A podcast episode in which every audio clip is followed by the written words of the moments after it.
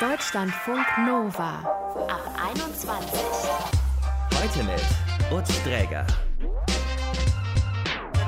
Hi, schön, dass ihr dabei seid. Städte, die haben ja was zu bieten. Urbane Vibes, Kinos, Theater, Clubs, Konzerte.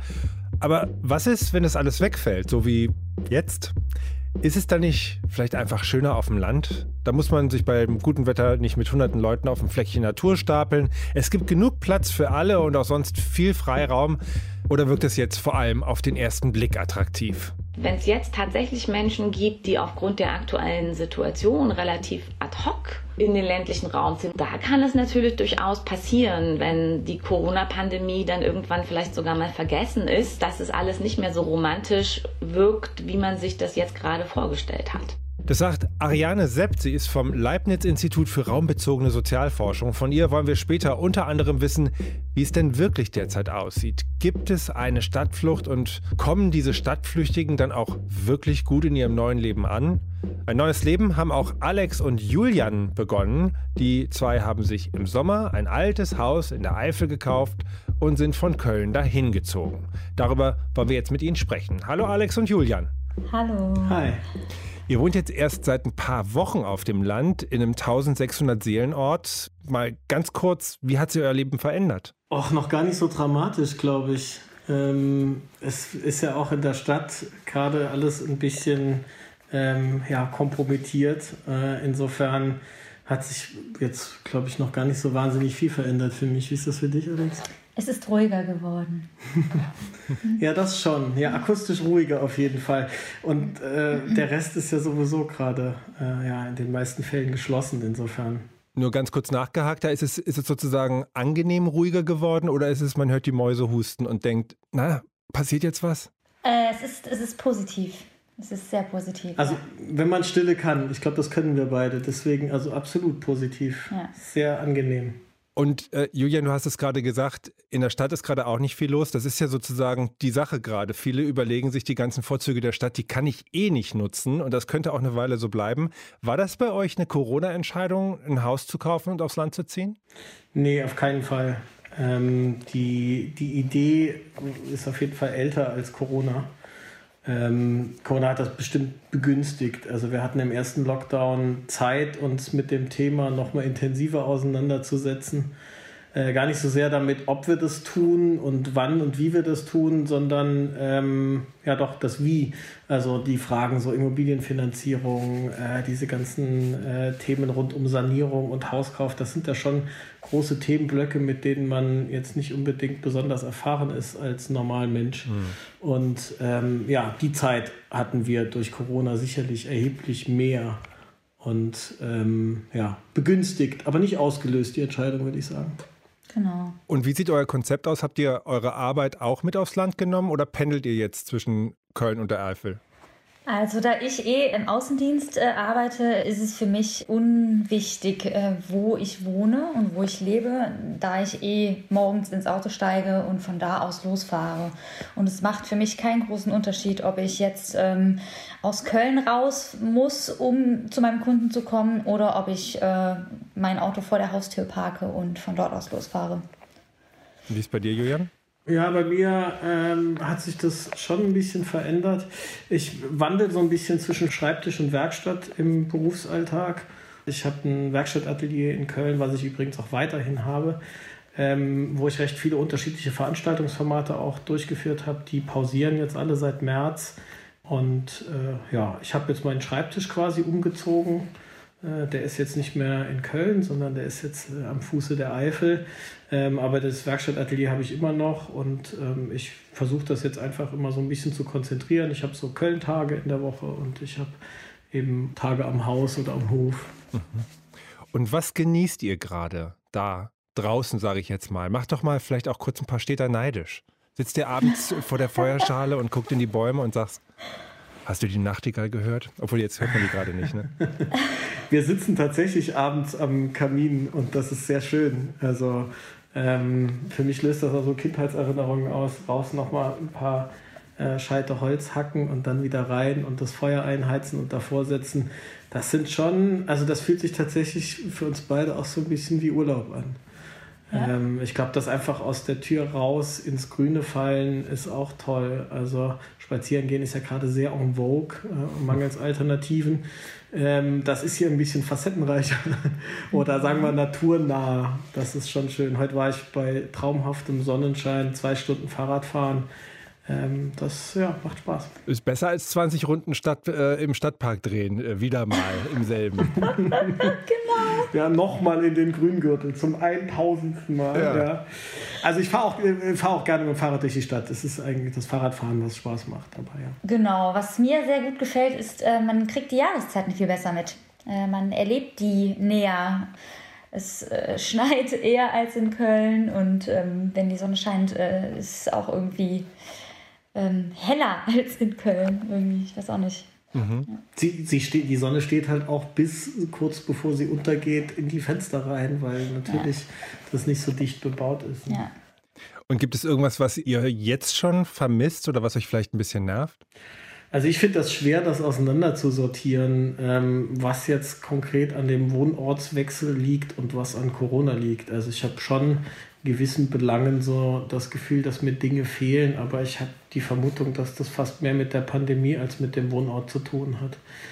Ähm, also das ist, glaube ich, ein bisschen müßig, wenn ich jetzt so runterdiktiere, dass mir Konzerte und irgendwie mal ins Kino gehen und essen gehen, dass mir so Sachen irgendwie fehlen, genauso wie der, oder noch viel mehr der Kontakt zu meinen Freunden und das irgendwie gesellige Zusammensein. Das fehlt mir sehr, aber ich glaube, das liegt eher an der Pandemie als, ähm, als daran, dass wir mit unserem Lebensmittelpunkt hier rausgegangen sind.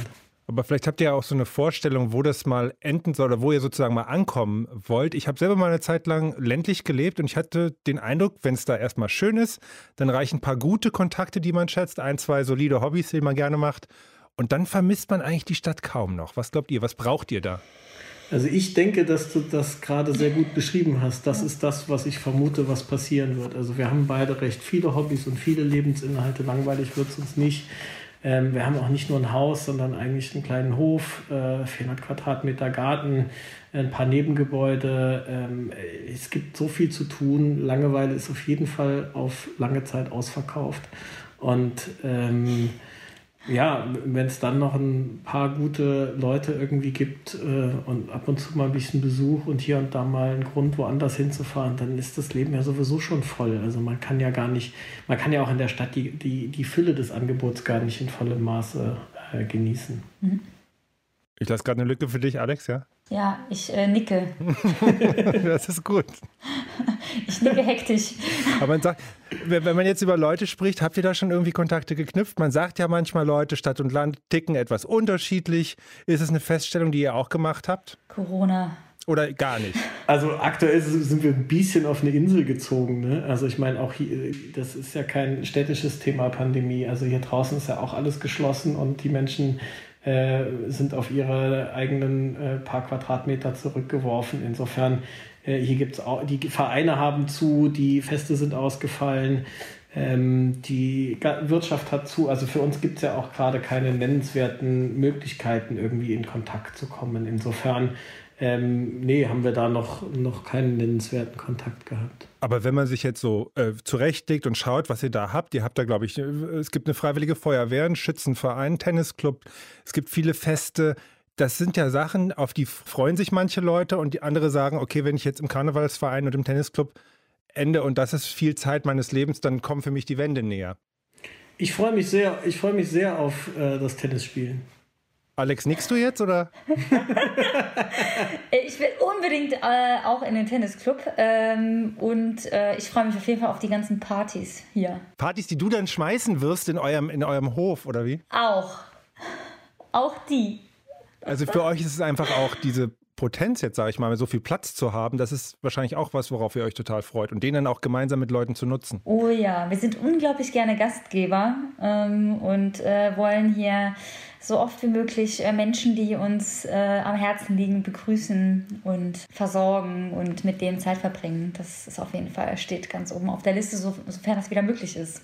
Gibt es für euch ein Rückfahrticket, was ihr euch so ein bisschen im Hinterkopf übrig lasst? Oder habt ihr euch mal tief in die Augen geschaut und gesagt, wir Eifel und das ist es jetzt?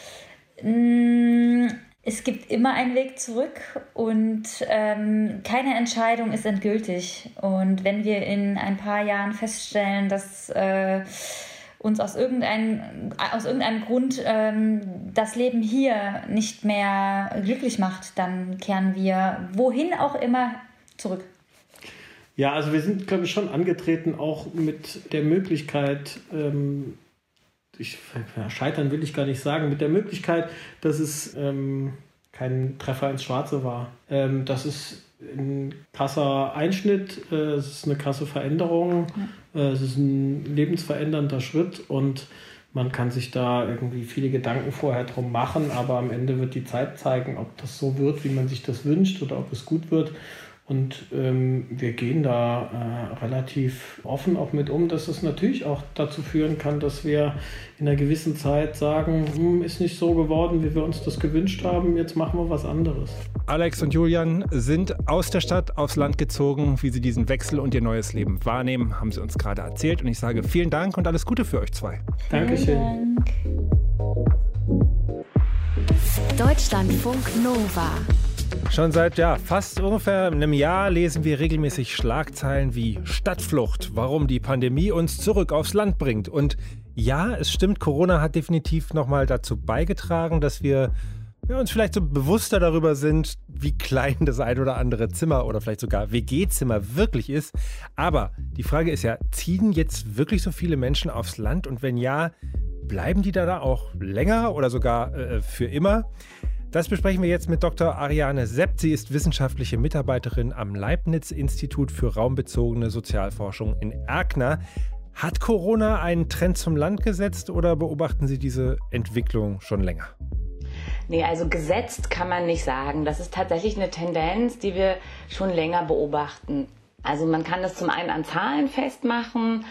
Beispielsweise in Berlin sieht man, dass so ab 2014 auch die Wanderungen von der Stadt nicht nur ins direkte Umland, sondern auch in, den, in Berlin heißt es dann weiterer Metropolenraum oder erweiterter Metropolenraum, also eher so ins ländliche Brandenburg zunehmen erstmals seit vielen Jahren. Mhm. Und wenn wir so ein bisschen qualitativ eher gucken und uns nicht so auf Zahlen irgendwie stürzen, dann sehen wir, dass in den letzten Jahren auch viele ich sag mal so alternative Wohn- und Arbeitsprojekte in ländlichen Räumen entstanden sind, wo nicht nur Familien, das ist ja so das klassische Bild, die Familie mit ihren zwei Kindern zieht aufs Land in ein Familienhaus, ähm, nein, wo auch irgendwie größere Gruppen von ich sag mal eher jüngeren Menschen, wir reden meistens von Menschen zwischen Ende 20 und Anfang 40, mitunter gemeinschaftlich aufs Land ziehen. Und dann gibt's natürlich diejenigen, die schon länger darüber nachgedacht haben und jetzt in der Corona-Krise sagen, okay, das ist jetzt mein Moment, jetzt denke ich wirklich darüber nach, aufs Land zu ziehen. Und diese gemeinschaftlichen Unternehmungen, ist das ein richtiges Massenphänomen?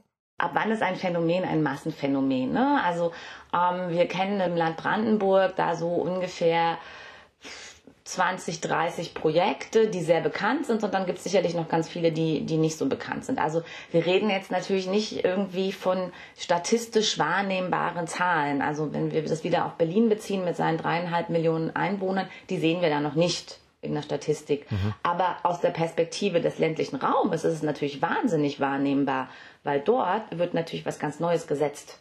Also da passiert einfach was. Da merkt man das, da reicht's ja, wenn ich sag mal, fünf Leute hinziehen, da wohnen aber nur 60. Das merkt man ja sofort, wenn da fünf neue sind. Ja, und so erklärt sich ja vielleicht auch so ein bisschen so ein medialer Hype. Also man hat ja den Eindruck, man stolpert ständig über solche innovativen neuen Projekte. Genau, ähm, die sind natürlich dort, wo sie sind, extrem präsent, weil die ganz viel einfach machen und das sind auch zum großen Teil Akteure, die ganz bewusst sagen, wir glauben an die Stärken der ländlichen Räume und wir wollen auch einen Beitrag leisten und wir wollen mit denen, die schon da sind, Dörfer gemeinschaftlich weiterentwickeln und eine neue Form des Wirtschaftens und Arbeitens auch irgendwie etablieren. Das ist sozusagen nochmal so ein Spezialphänomen innerhalb der Stadtflucht, nenne ich es jetzt mal, was aber dazu führt, dass es eine riesen Aufmerksamkeit gibt für die ländlichen Räume. Mhm. Ja, da kommen wir jetzt zu den Gründen und Ursachen. Also klar, die Stadt wird mit der Enge in der Pandemie vielen Menschen jetzt äh, kombiniert, vielleicht auch mit hohen Mietpreisen, nicht unbedingt attraktiver. Aber wäre jetzt die Frage, hat das Land im Gegensatz dazu auch äh, durch bestimmte Entwicklungen an Attraktivität dazugenommen oder wird es zumindest jetzt positiver gelesen, die Potenziale positiver gelesen? Es ist eher zweiteres, weil es hat sich in den ländlichen Räumen ja eigentlich nichts verändert. Also wenn wir uns die Situation angucken, wir haben nach wie vor in vielen Gegenden das Problem, dass die Nahversorgung nicht einfach ist, dass es mitunter schwierig ist, zum nächsten Arzt ins Krankenhaus und so weiter, soziale Infrastruktur. Natürlich wird daran gearbeitet und das Problem ist vielen bewusst. Ähm, das hat sich erstmal per se gar nicht so verändert.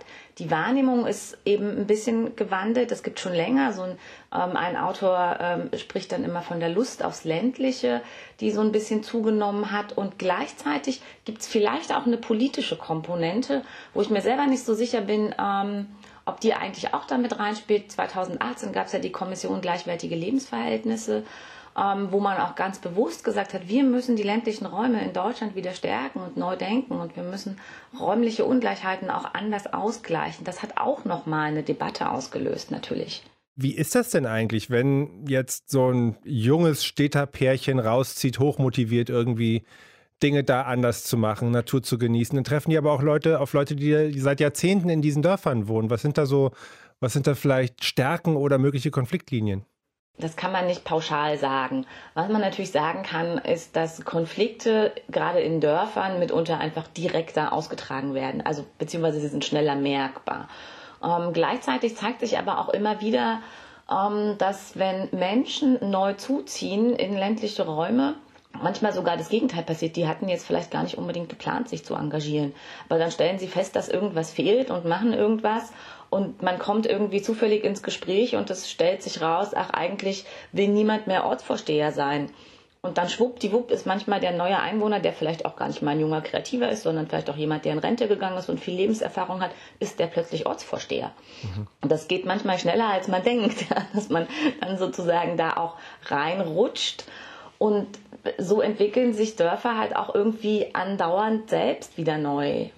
Was ich mich immer dabei frage, ist, was entsteht eigentlich am Ende? Entste also werden das dann sozusagen auch Menschen, die dieses Landleben einfach dann voll leben? Oder wenn Städte aufs Land ziehen, entsteht dann eine Mischform? Ähm, es gibt tatsächlich zum einen eine, äh, zunehmend mehr eine größere Tendenz zu dem, was man in der Wissenschaft dann multilokale Wohnformen nennt. Also sprich, dass man vielleicht eine ganze Zeit noch ein zweites Standbein in der Stadt hat. Und sei es die ehemalige Wohnung, die man untervermietet hat, aber ein Zimmer behält man sich mal noch. Mhm. Das, das beobachten wir durchaus, dass so ein, diese, diese, dieses Hybride auch einfach zunimmt. Und natürlich gibt es aber auch ehemalige Städter, die dann irgendwann sagen, ähm, jetzt ziehen wir aber komplett hierher und die werden dann natürlich zu Dorfbewohnern oder zu Kleinstadtbewohnern. Und das natürlich damit unter dann unterschiedliche oder andere Lebensstile auch mit in den ländlichen Raum kommen, wird teilweise ja auch als riesengroßer Vorteil gewertet. Das ist nicht immer nur negativ. Also das macht nicht immer nur Konflikte. Mhm. Das kann es natürlich. Man kann auch 20 Jahre der Zugezogene bleiben oder die Zugezogene, aber nicht zwangsläufig. Wie wahrscheinlich ist es denn Ihrer Erfahrung nach, dass äh, Städter dann nach einigen Jahren dann wieder den Heimweg antreten, weil sie einfach bestimmte äh, Gegebenheiten aus ihrem äh, vorherigen Umfeld vermissen? Das kommt so ein bisschen auf verschiedene Parameter an. Eins ist das Alter. Also in welchem über, also wie alt ist man, wenn man sich sozusagen entscheidet, aus der Stadt aufs Land zu ziehen? Und je nachdem, oder je jünger man ist, desto höher ist natürlich die Wahrscheinlichkeit, dass man irgendwann in eine Lebensphase eintritt, wo die Bedürfnisse dann auch wieder anders sind. Ja, der Klassiker ist mit Anfang 30 habe ich gerade zwei super kleine Kinder, bauen Haus im ländlichen Raum und dann ziehen die Kinder, die sind aber 20 Jahre später weg. Ähm, und dann vermisst man vielleicht seinen alten Lebensstil von vor 20 Jahren. Das kennen wir, ähm, das hat jetzt gar nichts mit Corona zu tun oder so, ähm, sondern das konnte man auch schon davor immer wieder beobachten. Es gibt aber auch Menschen, die tatsächlich erst nach Beendigung ihres aktiven Arbeitslebens aufs Land ziehen und quasi so eine Art, ich sag mal, zweite Karriere starten, die dann auch mitunter komplett ehrenamtlich ist. Die bleiben meistens. Ähm, und natürlich kann man sich auch verschätzen. Und das ist natürlich ein Risiko, was unter Umständen jetzt, das werden wir vielleicht in, in zwei Jahren, können wir darüber diskutieren. Wenn es jetzt tatsächlich Menschen gibt, die aufgrund der aktuellen Situation relativ ad hoc in den ländlichen Raum ziehen und dann vielleicht sogar noch in eine periphere Gegend ohne Bahnhof und ähm, ohne Supermarkt im Ort und so. Da kann es natürlich durchaus passieren, wenn die Corona-Pandemie dann irgendwann vielleicht sogar mal vergessen ist, ähm, dass es alles nicht mehr so romantisch wirkt, wie man sich das jetzt gerade vorgestellt hat. Abschließend nochmal die Frage, lassen sich ganz klare Corona-Effekte jetzt schon ablesen oder ist das zu früh? Das ist zu früh, es lässt sich nicht in den Zahlen ablesen, aber es gibt die sogenannte anekdotische Evidenz. Die speist sich daraus, was man persönlich so für Menschen kennt. Und da kann ich berichten, dass ich durchaus einige Menschen kenne, die nicht für dauerhaft, sondern bewusst für einen gewissen Zeitraum gesagt haben, ich miete mir jetzt mal vorsichtshalber für ein Jahr diese Wohnung da in diesem Gutshaus auf dem Land, weil nochmal mit meinen zwei Kindern Homeschooling auf 60 Quadratmetern halte ich nicht aus. Vielen Dank für das Gespräch. Ich danke auch. Ariane Sept vom Leibniz-Institut für raumbezogene Sozialforschung war das. Und wenn es noch nicht so belastbare Zahlen gibt, zumindest eine Umfrage des Bundesverbandes Informationswirtschaft, Telekommunikation und neue Medien, Bitkom, die hat ermittelt, wenn Menschen in Zukunft überwiegend im Homeoffice arbeiten könnten, dann würden 39 Prozent der Befragten umziehen, um im Grünen zu wohnen. Und dass das Homeoffice gerade so ein Thema ist und vielleicht bleibt, das ist ja auch ein Corona-Nebeneffekt. Das war der Ab 21 Podcast. Mein Name ist Utz Träger, egal ob in Stadt oder Land. Macht's gut und bis bald. Deutschlandfunk Nova. Ab 21. 21. Montags bis freitags ab 21 Uhr und auf deutschlandfunknova.de.